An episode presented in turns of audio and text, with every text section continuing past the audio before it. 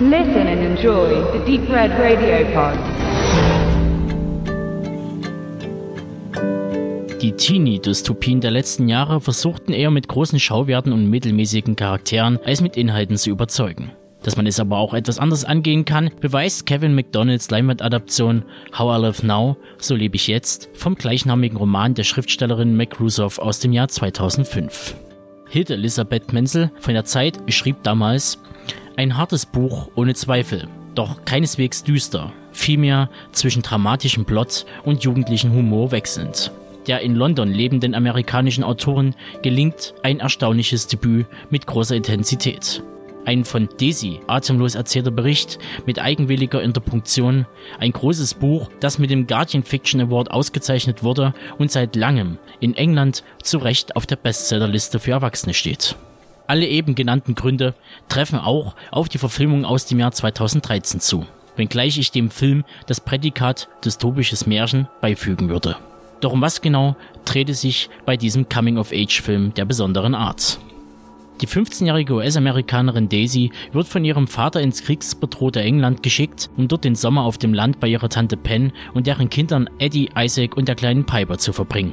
Anfangs bleibt sie verschlossen und reagiert unwillig auf die Versuche der anderen Kinder, ihr näher zu kommen. Erst als Penn nach Genf reist, um dort an einer Konferenz teilzunehmen, die den Krieg verhindern soll, öffnet sie sich ein wenig. Als die Kinder nachmittags schwimmen sind, explodiert in London eine Atombombe. Der Krieg ist ausgebrochen. Die auf sich allein gestellten Kinder finden sich nach anfänglichen Schwierigkeiten in der neuen Situation zurecht. Daisy bekommt durch das US-amerikanische Konsulat in Edinburgh die Möglichkeit, evakuiert zu werden, nutzt dies aber nicht, weil sie sich in Eddie verliebt hat, der ihre Gefühle erwidert. Doch die Idylle währt nicht lang und das Paar sowie die Kinder werden vom Militär aufgegriffen und getrennt. Das Kriegsrecht beherrscht die Nation und schürt die Ängste in den Köpfen der Bevölkerung. Doch Daisy entwickelt einen ungeahnten Überlebenswillen und plant die Flucht. Flucht zurück zu Tante Pennys Haus und Eddie. How I Live Now bietet eine Coming-of-Age-Story, die sich im Stil und der Erzählweise an den Romanen wie auch filmischen Adaptionen von P.D. James im Land der leeren Häuser, Children of Men und Cormac McCarthy's Die Straße, verfilmt von John Hillcourt, orientiert. Dies würde auch die Altersbeschränkung auf 16 Jahre erklären.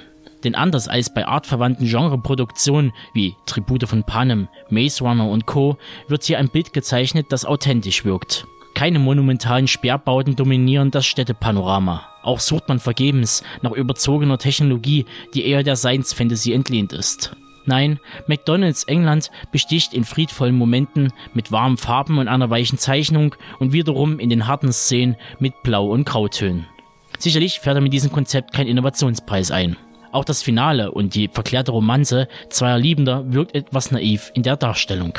Aber genau wegen eben dieser Punkte hebt es sich von bereits genannten Filmen und deren Prämisse ab. Ein weiteres Element, das nicht unerwähnt bleiben sollte, ist die Kamera. Denn diese bleibt, dank Kameramann Franz Lustig, Palermo Shooting und Land of Plenty, an den Protagonisten dran. Das dargestellte Szenario mit den Grenzposten, Panzern und Soldaten wirkt real. Real wie die Kriegsberichterstattung und deren Bilder, die viele von uns Tag ein, Tag aus erreichen und lange nachwirken. Vielen vielleicht zu hart in ihrer Präsenz, weshalb der Film trotz der großartigen Bilder und der zum Teil sehr erwachsenen Story ein finanzieller Flop bleibt. In gerade mal vier Wochen wurde ein Umsatz von 60.000 Dollar eingefahren. Die Gründe hierfür sind zahlreich, aber nicht überraschend. Zu wenig Kinos, schlechte Werbung und so weiter.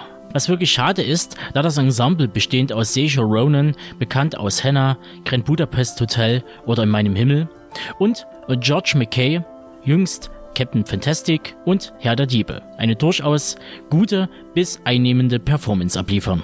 Da bleibt mir am Ende nur zu hoffen, dass diese kleine Perle im Home Entertainment Sektor etwas besser abschneidet. Denn verdient haben es dieser Film und das engagierte Team allemal. Also wer Interesse halber eine Romanze inmitten eines Kriegsgebietes erleben möchte, der sollte auf jeden Fall einen Blick riskieren.